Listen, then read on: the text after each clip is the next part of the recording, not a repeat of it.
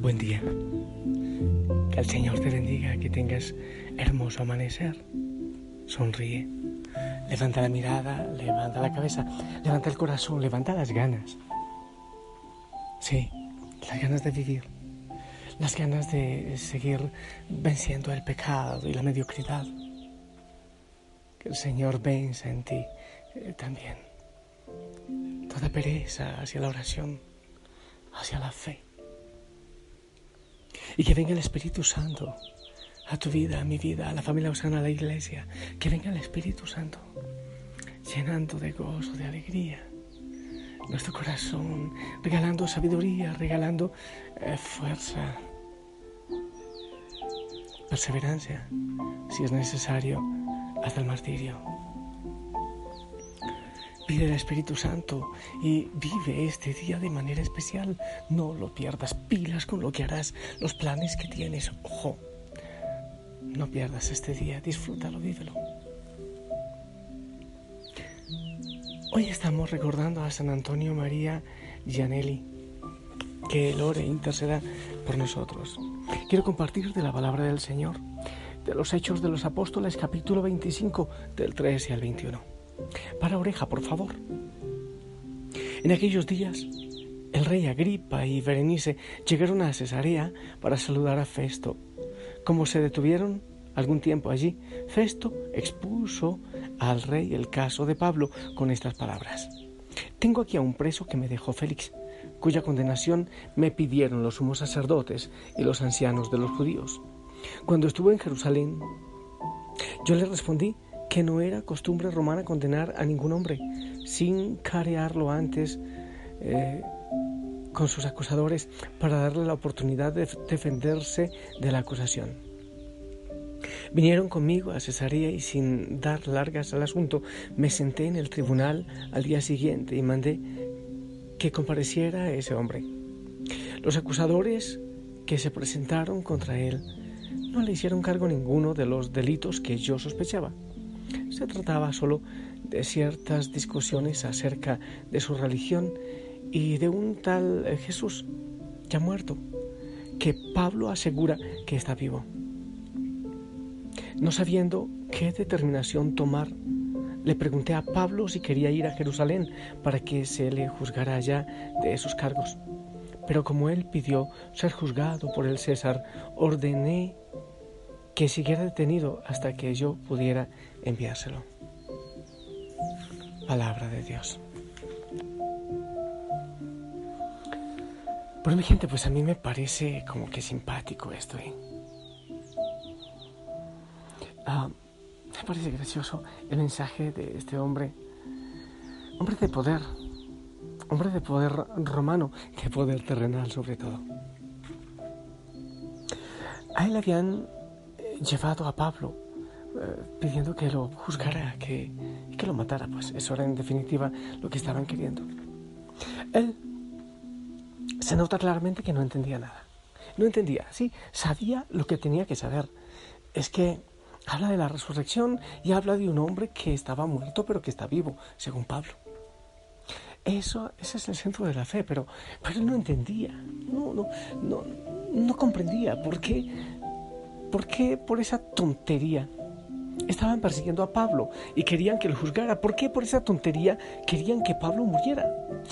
¿Cuál era el peligro de Pablo entonces? ¿Pero por qué quieren condenarle?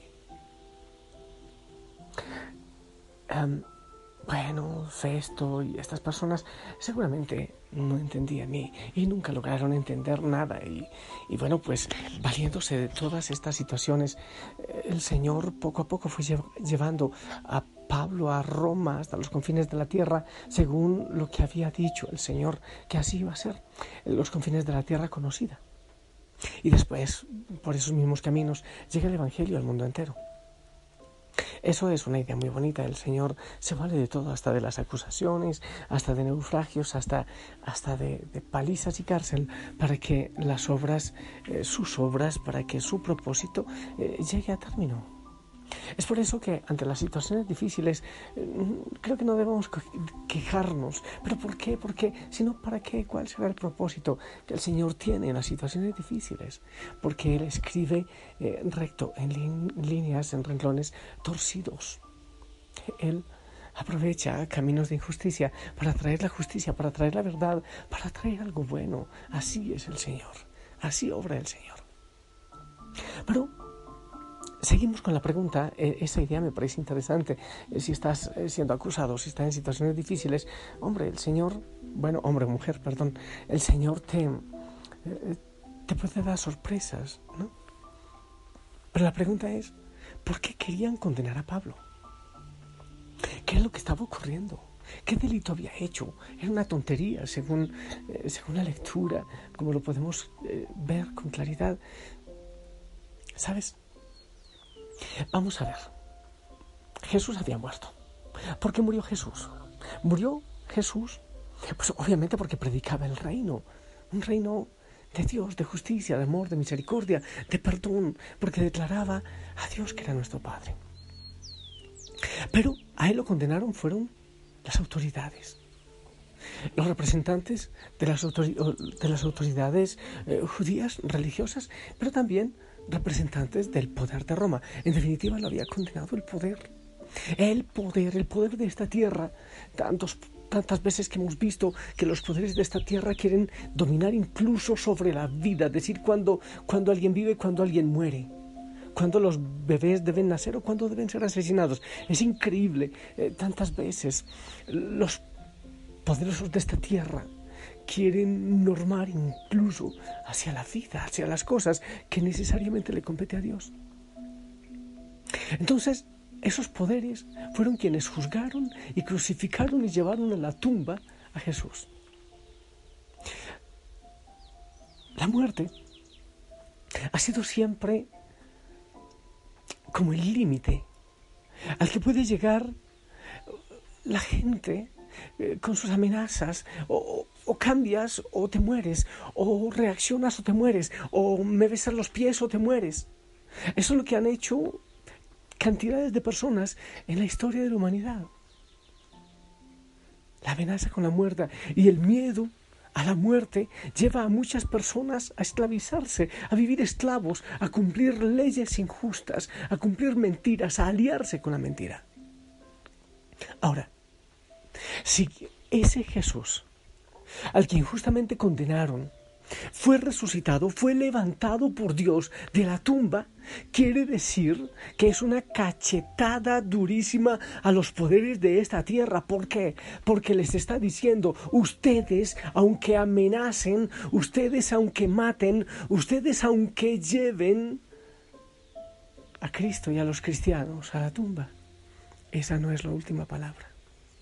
¿Qué es lo que está diciendo? ¿Por qué es peligroso Cristo resucitado? ¿Por qué quieren matar a Pablo para que no lo predique más? ¿Por qué quieren acabar con los cristianos para que no lo predique más?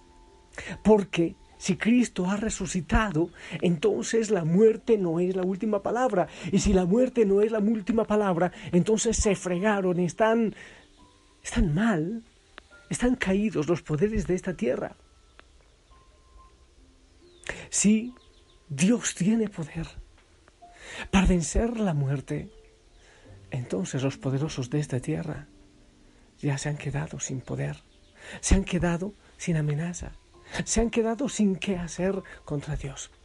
Es por eso que hay que callar la resurrección del Señor. Es por eso que las autoridades querían acabar con Pablo para que no hablara de Cristo resucitado. Porque entonces se les acababa su poder porque veían que ya no podían hacer nada, porque ellos llegaban, podían llegar solamente hasta matar a la persona. Pero más para allá no hay otro poder. Es por eso que somos peligrosos los cristianos. Es por eso que creer en la resurrección, es por eso que vivir la resurrección de Cristo nos hace fuertes a nosotros y nos hace invencibles. Es por eso que hay que acabar con la iglesia, es por eso que hay que acabar con los cristianos, porque ese mensaje es peligroso. Y lo peor es que como creemos en la resurrección, no nos da miedo de la muerte.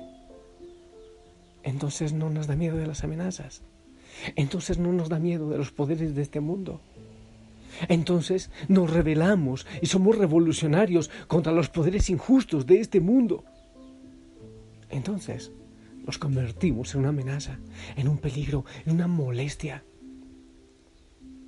Y para molestia de los poderosos injustos, para molestia de aquellos que creen dominar sobre la vida, Cristo ha resucitado. Y para molestia de ellos, ellos mismos se han muerto y muchos de ellos se mueren y se pudren en las tumbas. Y el nombre de Cristo sigue avanzando.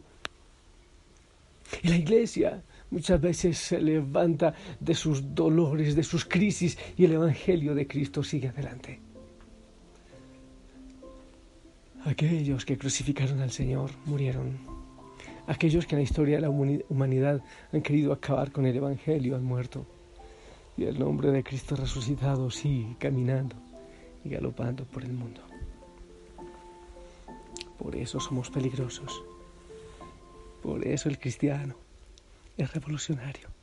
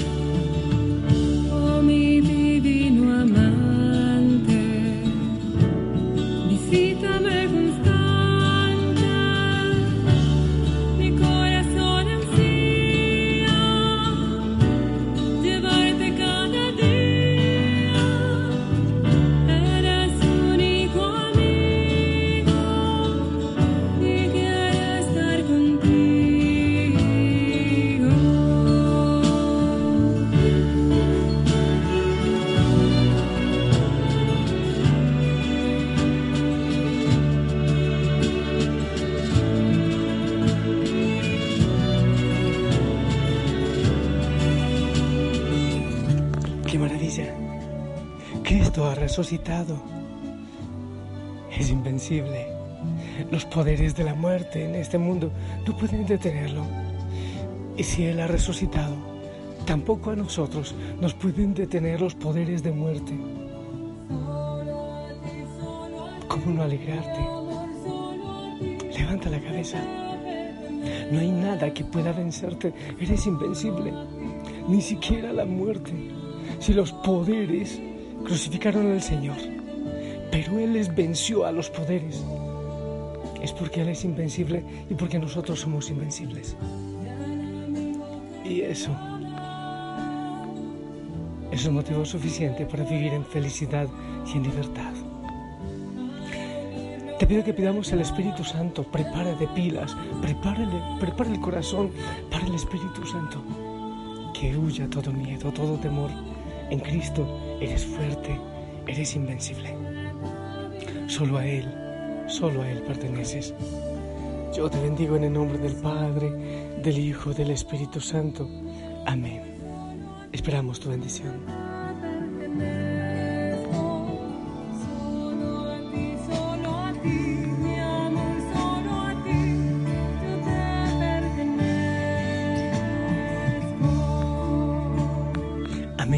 Gracias, gracias.